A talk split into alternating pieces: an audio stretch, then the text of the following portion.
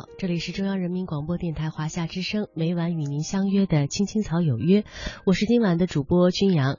嗯，这个声音听起来呢，带着感冒的痕迹啊。我力图用我温暖的态度和一些温暖的故事呢，能够掩盖掉这个感冒的痕迹，陪伴大家度过一个温暖的夜晚。今天是周六，和大家分享的主题呢是奋斗路上。每一周的这个时候，我们都会为大家精选一些，或者是普通人，或者是成功。人士，他们在这个呃打拼的道路上，在事业的道路上，人生道路上的那些心得和感悟，我想很多，嗯，真正是打动人心的那些道理，或者说是真理，往往是蕴含在这些普通的小故事当中。岁月流转，每天我们都会经历很多很多的事，酸甜苦辣。嗯，过了很多年以后，我想很多的酸甜苦辣呢，都已经渐渐褪去了。能够让我们记忆深刻的，可能还是那些曾经打动过我们内心的小故事。所以在今天晚上将要和你分享的几个故事呢，会从不同的角度向大家诠释哈，他们是如何成功的，或者说他们是如何获得尊敬、尊重的。希望这些小故事能够陪伴各位度过一个愉快的周末。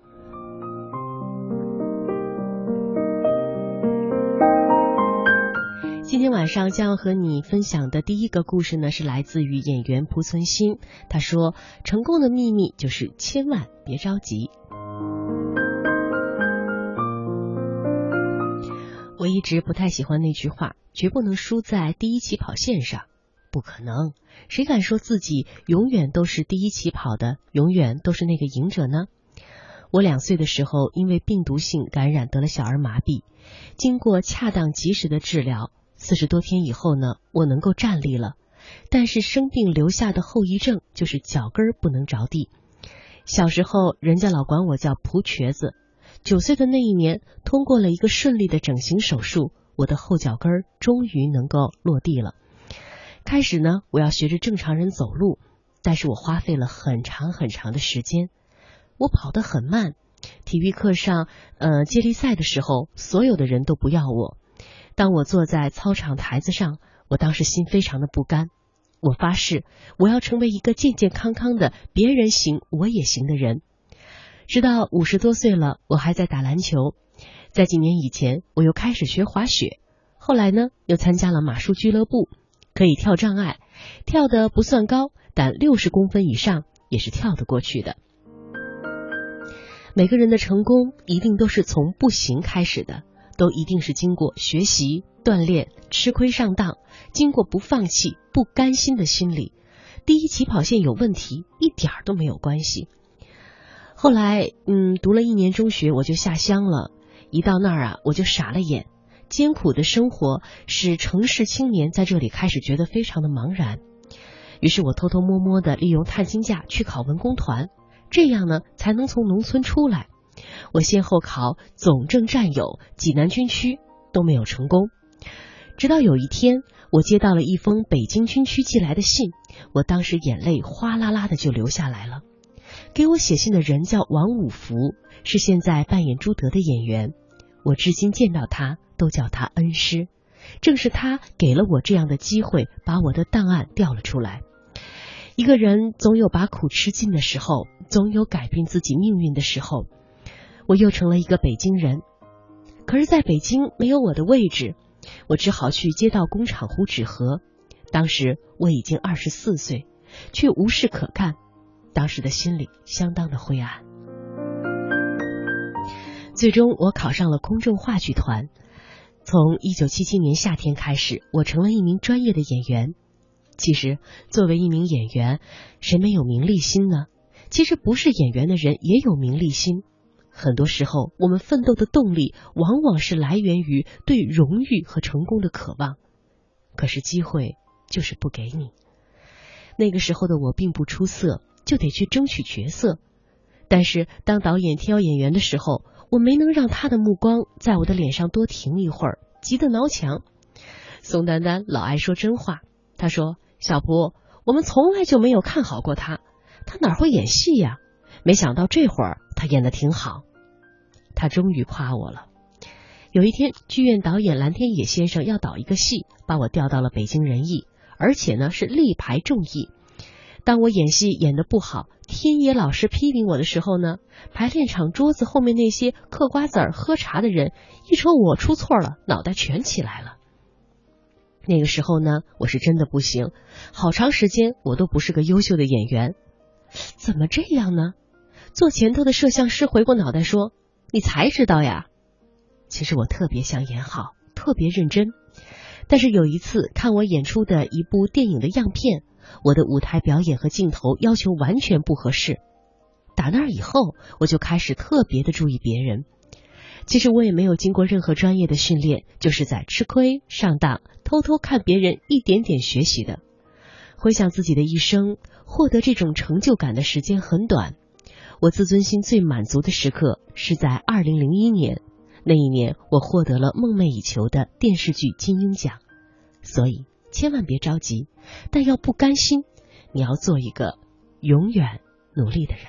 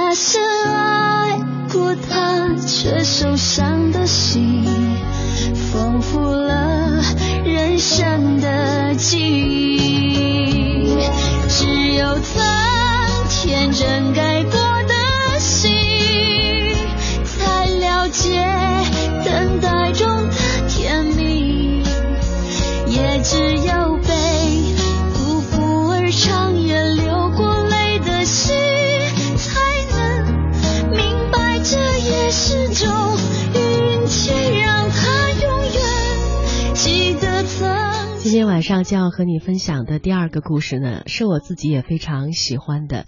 这个故事讲的是普通人的故事，但是在生活当中，正是因为有了这样有职业精神的普通人，这样嗯，差不多用一生的时间来坚持做一件事，把一件事做好的普通人，所以呢，生活给了我们很多热爱的理由。接下来的这篇文章名字叫做《新手一世》。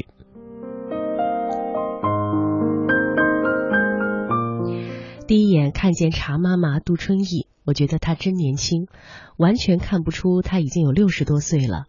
她穿戴着布朗族的传统服饰，站在茶树林旁边的一棵树下，双手呢交叉在身前，面带笑容，朝每一个前来参加茶祖祭祀的客人道一句欢迎。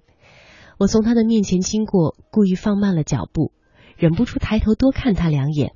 他发觉了，偏头呢冲着我笑笑，亲切而又朴实。他的个子很高，皮肤是高原女人常见的那种黝黑。我注意到他放在身前的双手，那是一双常年劳作的手，一点儿也不像一个大公司的董事长。其实是在三月份的时候，知道我在搜集关于云南手作人的故事，朋友就问我要不要跟他去一趟普洱，他想带我去见一位一辈子做茶的老人。我喜欢喝茶，但是对制茶呢一点都不了解。我对茶的最初的记忆是来自于我的外婆。小时候，我常常跟着外婆走很远的山路去茶园摘茶叶，天还没亮就要出发。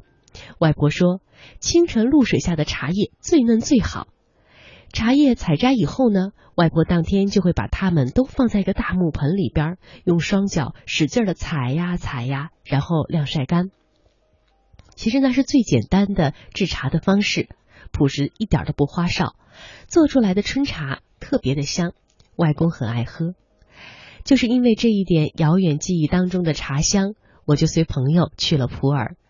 飞机转机又乘了几个小时的大巴，只为了见一见这个一辈子与茶相伴的茶妈妈。杜妈妈是从十六岁呢就开始在景迈山学习怎么样制茶，这一做就是四十多年。从一个小小的学徒到古茶公司的负责人，几十年的变迁，其实几句话就可以概括完。但是其间的艰辛却很少有人知道。我从朋友发来的关于他的报道当中了解到了一些，但是谈及那些波折和艰辛，他从来都只是寥寥数语。他似乎更愿意与人分享他的古茶园、古茶树、茶香，还有茶艺。景迈山上有大片的茶园，上面居住着布朗族、傣族等多个少数民族，族民们吃山靠山。古茶园是他们赖以生存的珍宝，因此呢，祭奠祖先的仪式世代传承下来。茶妈妈每年都会亲自主持这一场盛会。见到她站在路口，亲迎远道而来观礼的茶友，朋友们悄悄跟我说，她可是一点架子都没有哦。我说，你听听，大家都叫他什么？不是杜总，而是茶妈妈，真是亲切又体贴。他能够把这一片高原深山上的古茶园当成自己的孩子，也当成家。他不是茶商，而是茶人。他能够清楚的记得景迈山有多少棵古茶树，也能够清楚的知道熟茶在发酵的时候应该洒多少水，开多大窗，盖多厚的被子。直到现在，他年纪大了，依旧会亲自去茶园采摘茶叶制茶。他拥有一颗匠心。祭茶祖仪式的那一天，他都非常的忙。我只有在短暂的时间和他有面对面聊天的机会。我问他，茶对你来说意味着什么？梦想，心中毕生追求。他看看我，笑着摆了摆手，没有那么伟大。我只是喜欢茶。我在这片古茶园当中长大，我为茶投入了青春年华，但是他也回报给了我永远年轻的心态和活力。他说：“你问我在最困难、黑暗的时期以来是什么支撑着我一路走下来？因为这是我必须做的事情。当一件事情成为你生命当中心甘情愿的必须时，再多的艰辛，你心里也会涌起一股强大的力量，推着你往前走。我们常常会说坚持，可是坚持却是最难的一件事，更何况几十年如一日。”仅靠一点喜爱是不够的，还需要足够强大且坚韧的心。心守一世，一生专注，有这样的态度，不管做任何事，在任何领域，都会成为非常出色的人。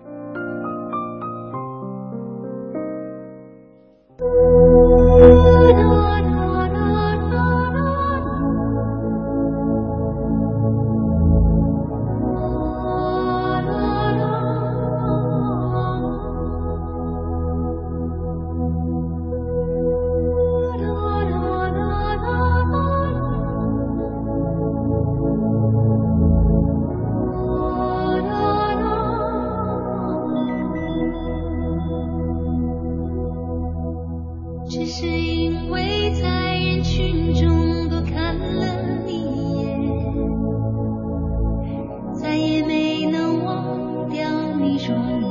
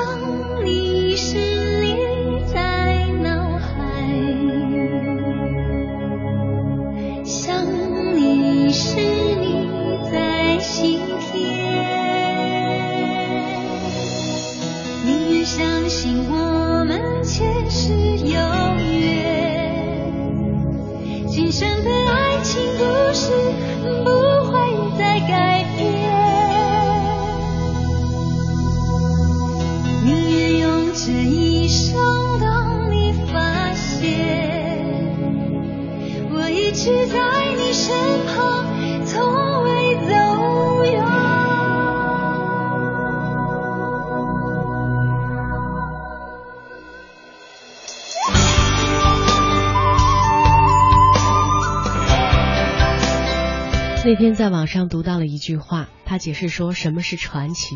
传奇只不过是普通人把脚踏实地的努力发挥到了极致而已。这话说的真的是好漂亮。嗯，你细想一想，其实生活当中有很多做成了一些事情的人，无论他是不是知名，他都是在脚踏实地的在努力着，在奋斗着。就像我们在文中所提到的这一位做茶的老妈妈一样，特别的朴实，就是因为爱。所以一路坚持下来，我记得在我们的节目当中也和大家分享过类似的故事。我们还做了一期专题，名字大概是叫“匠人”。呃，在现在被大家提到最多的“匠人”这个词，大家会给予非常多的褒奖的意思在其中，因为匠人它意味着脚踏实地的努力，数十年如一日的坚守和对品质的一种要求。一个人如果具备了这些品质，其实无论做任何行业，做事儿哪有不成的呢？是你在眼前。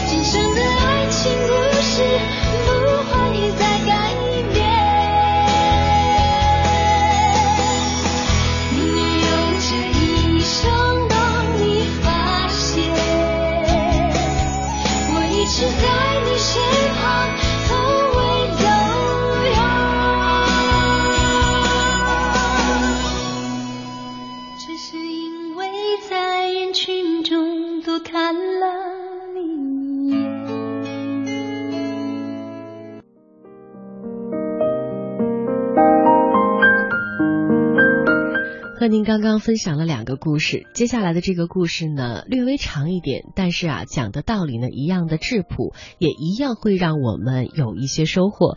这个故事的名字叫做《挫折的力量》。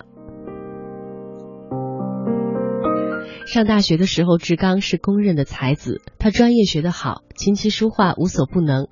毕业之后踏入社会的时候，他当时呢是充满了自信，但是现实却总以变幻莫测的面目出现。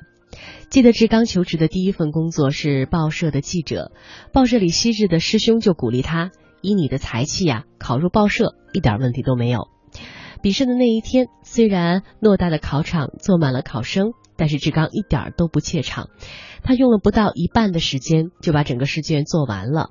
环顾四周，许多的考生正啊皱着眉头苦苦思索，志刚呢在心里轻轻一笑，可是结果却非常出乎意料。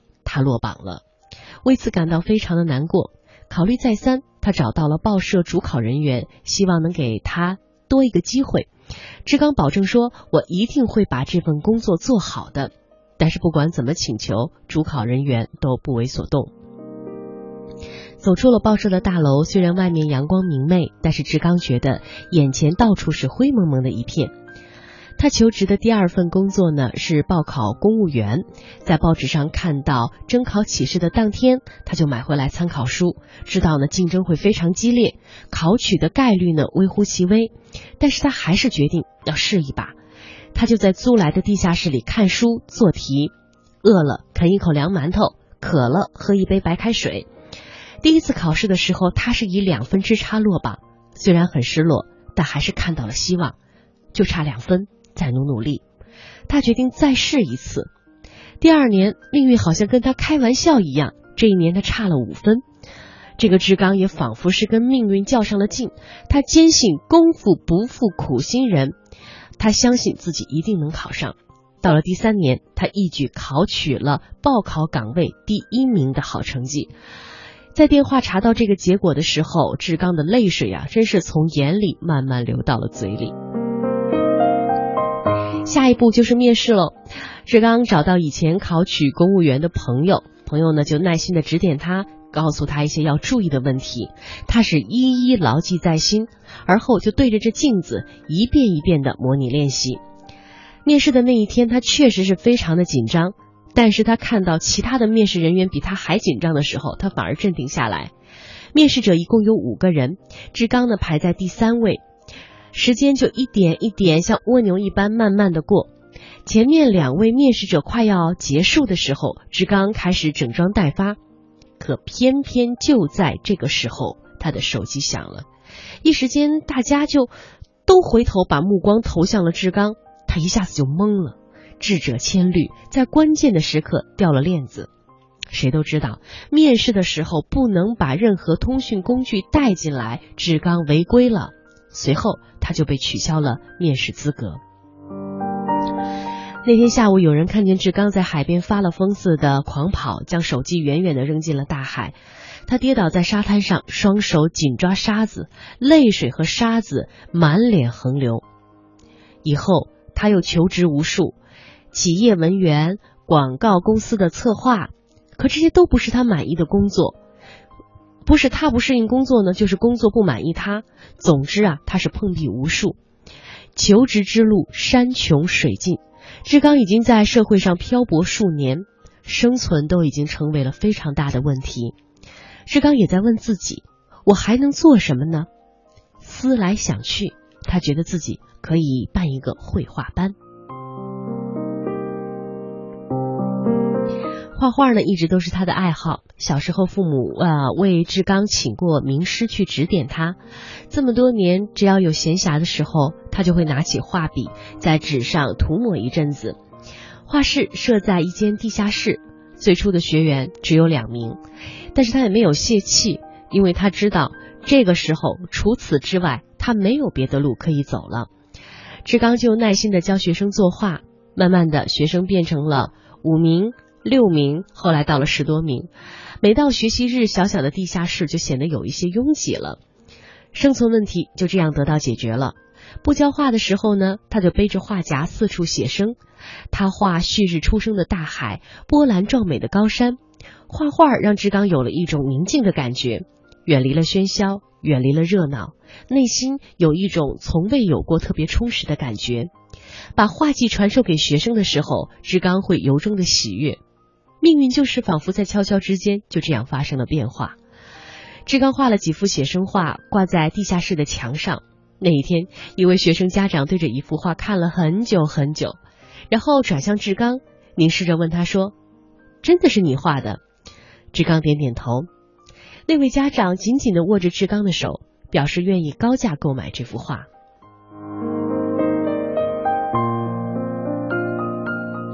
就是这样，名声就这样传出去了。求画的人越来越多，更多的家长希望能够将孩子转到志刚的嗯门下。有人对志刚简陋的画室评价：卧虎藏龙之地。他的画室呢，后来改在了市中心。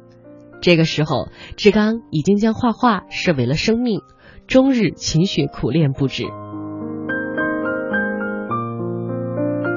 如今，志刚已经快到不惑之年了。一年前，他成为了这个城市一所画院的院长。他的画作已经享誉国内外。说起当年的挫折，志刚感叹不已。曾经以为挫折是一双魔爪，要将你撕成裂片，流血不止。回过头来才知道，挫折其实是一双最温暖的手，它不断地将你从错误的轨道上推开，帮你找到其中正确的路。虽然这个过程会很疼痛。会流泪，还记得小时候挨过母亲的打吗？志刚笑着说：“挫折有时候就像母亲的那双手。”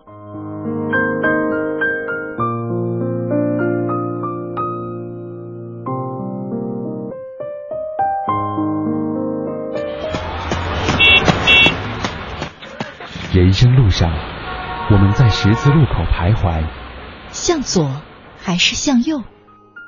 不同的选择，走出不同的人生，绘出独属于你的人生轨迹。青青草有约，向左走，向右走。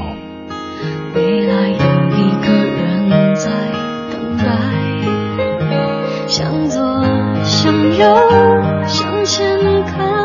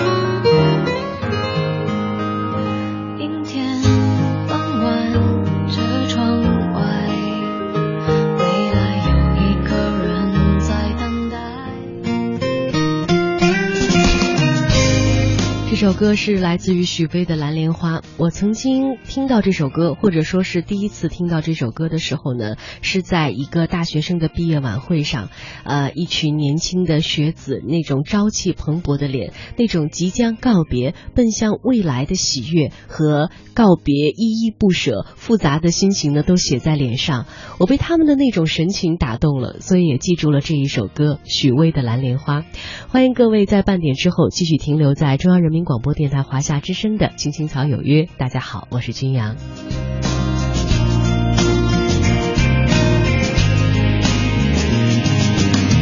穿过幽暗的岁月，也曾感到彷徨。当你低头的瞬间，才发觉脚下的路。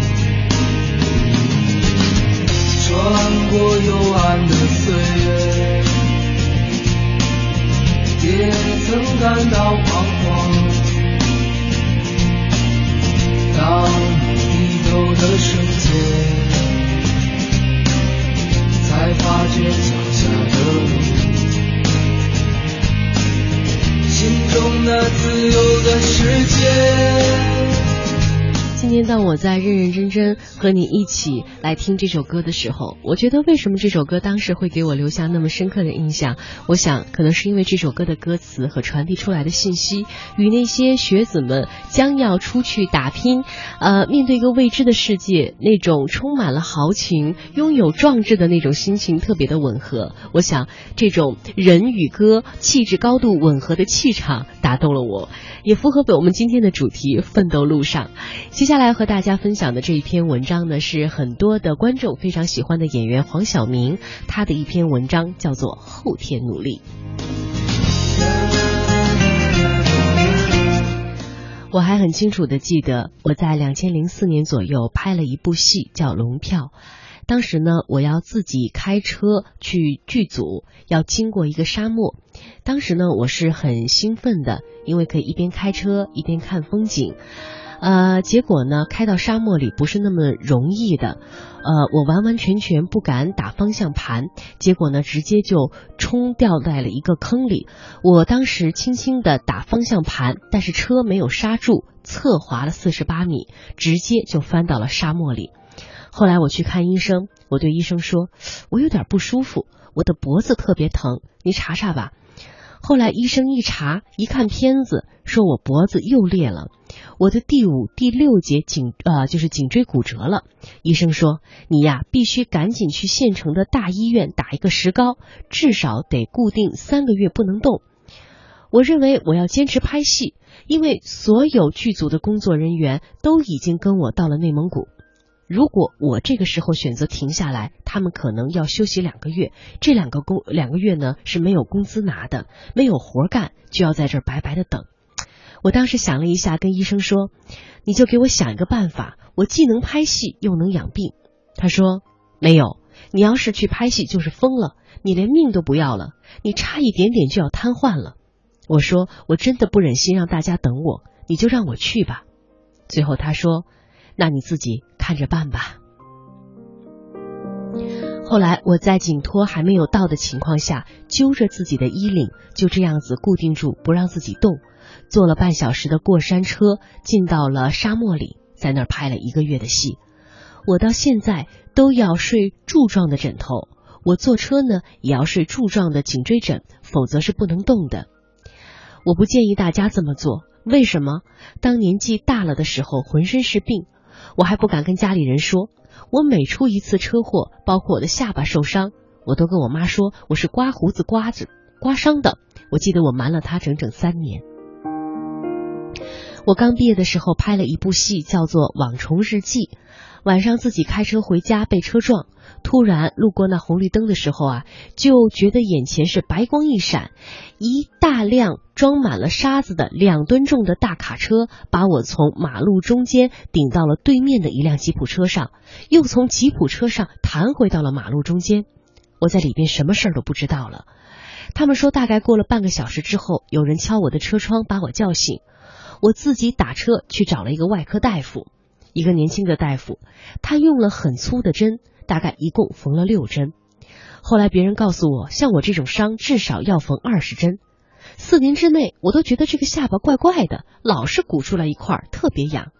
四年之后，我去医院检查，医生从我的下巴里给我取出来半个小指甲盖那么大的玻璃，他在里边整整待了四年。我真的快成了车祸专业户了。还有另外的一次经历，是我拍《白发魔女》从威亚上掉下来，那是我的第一场打戏。开拍第六天，第一场打戏，第一个镜头呢，我要吊着威亚从桥的这边飞起来，跳到桥的中间，然后落到一个人的肩膀上，再起来落到桥对面。这是当时的剧情设计。试了很多次以后呢，导演说开拍，开拍了，然后我拍了一次。太难，特别不容易过，因为特技师也不容易做这个动作，做了很多条。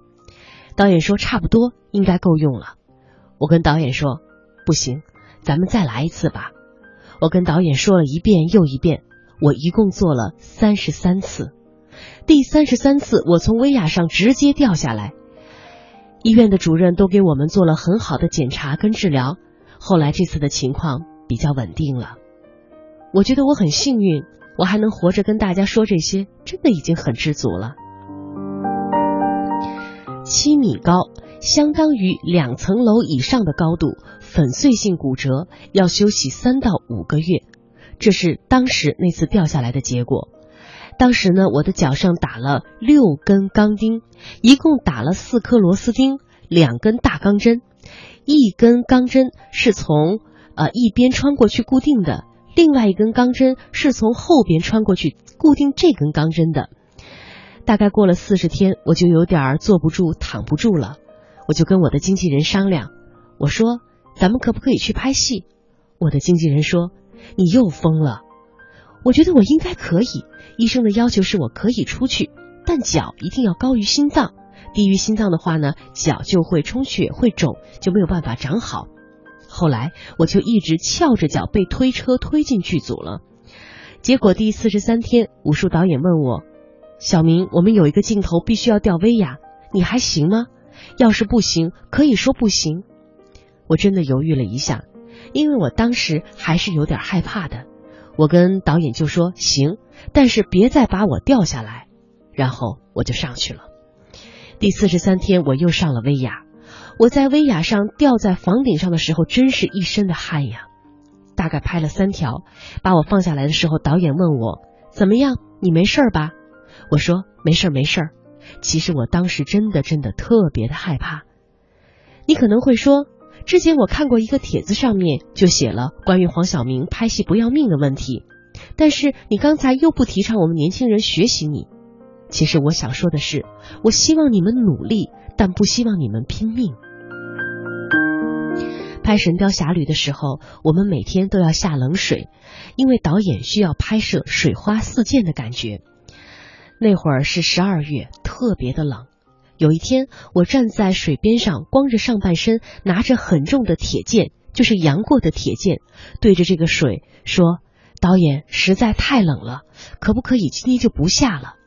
突然，武术导演对我说了一句话：“谁让你要演杨过呢？”这句话我一直记到了今天。做一个努力的人是我的选择。我觉得我不够聪明，我没有别的用功的方式，没有别的方式可以成功。我不像周迅、孙红雷、黄渤，他们都是天生有演技的人。我没有，我不是，我是一个大家可能觉得脸好看，但是会很嫌弃我的人。因此呀，我必须要是一个后天特别努力的人。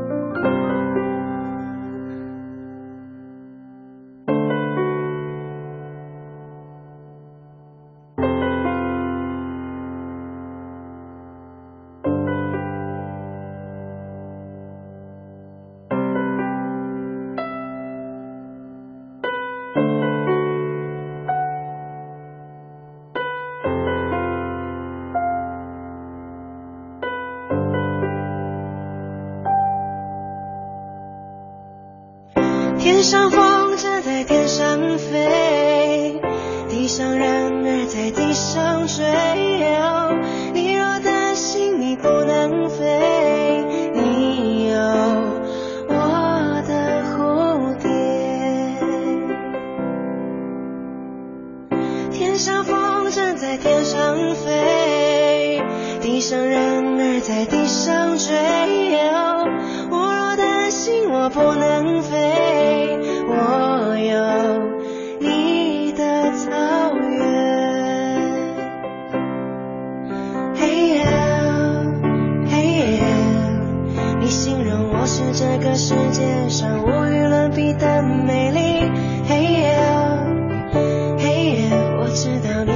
这世界上无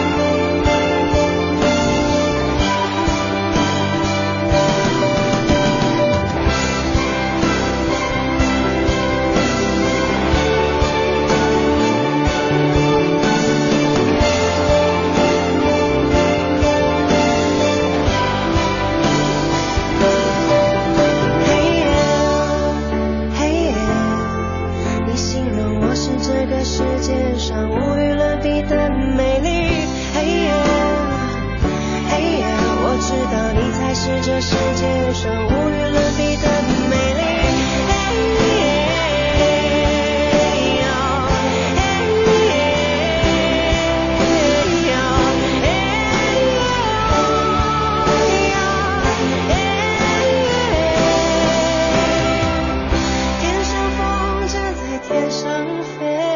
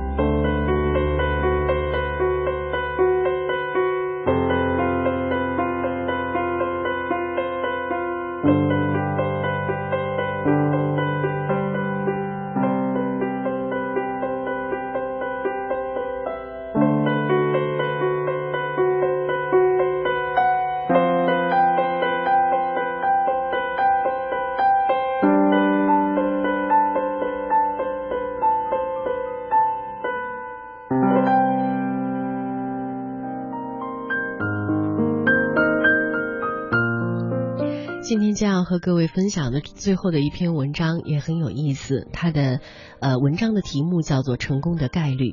故事是这样的：有一个台湾的大学生毕业之后非常想创业，但是呢一直都举棋不定。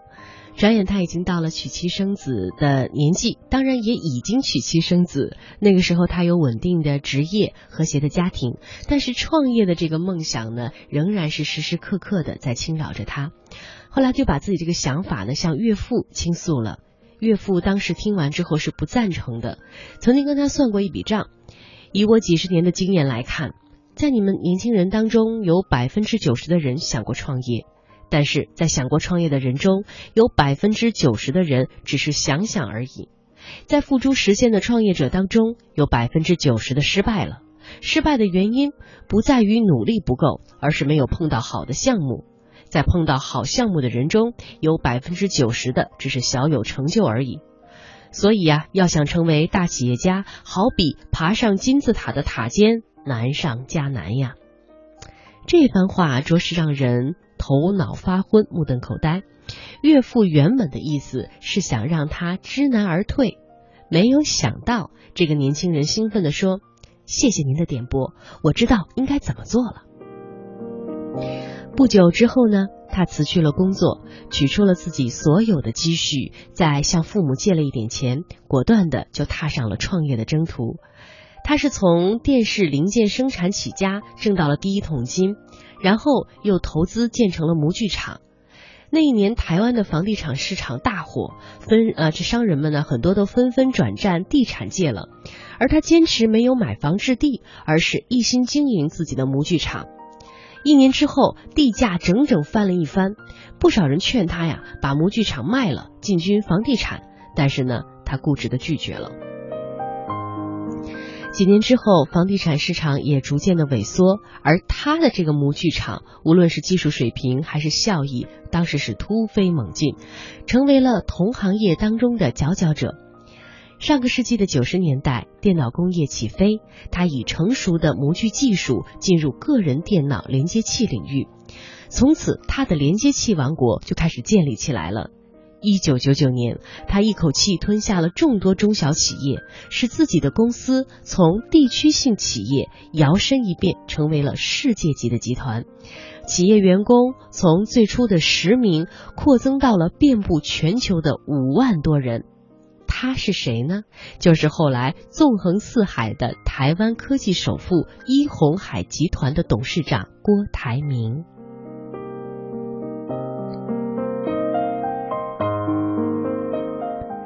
有记者问他：“您在三十岁的时候还名不见经传，后来呢是如何一一步一步走向成功的？”他非常幽默地说：“长辈们曾经告诉过我，最后的成功者呀，好比是爬上金字塔的塔尖，我的成功啊，是一步步用概率算出来的。”当时的记者非常不理解他为什么会这么说，他笑而不答，似乎呢里边很有玄机。几年以后，在一个企业家论坛上。他发表演讲的时候呢，这样描绘了自己的发展轨迹。他说：“有人说想创业的人有百分之九十没有付诸实践，我想当那百分之十，所以三十岁的时候我就果断创业了。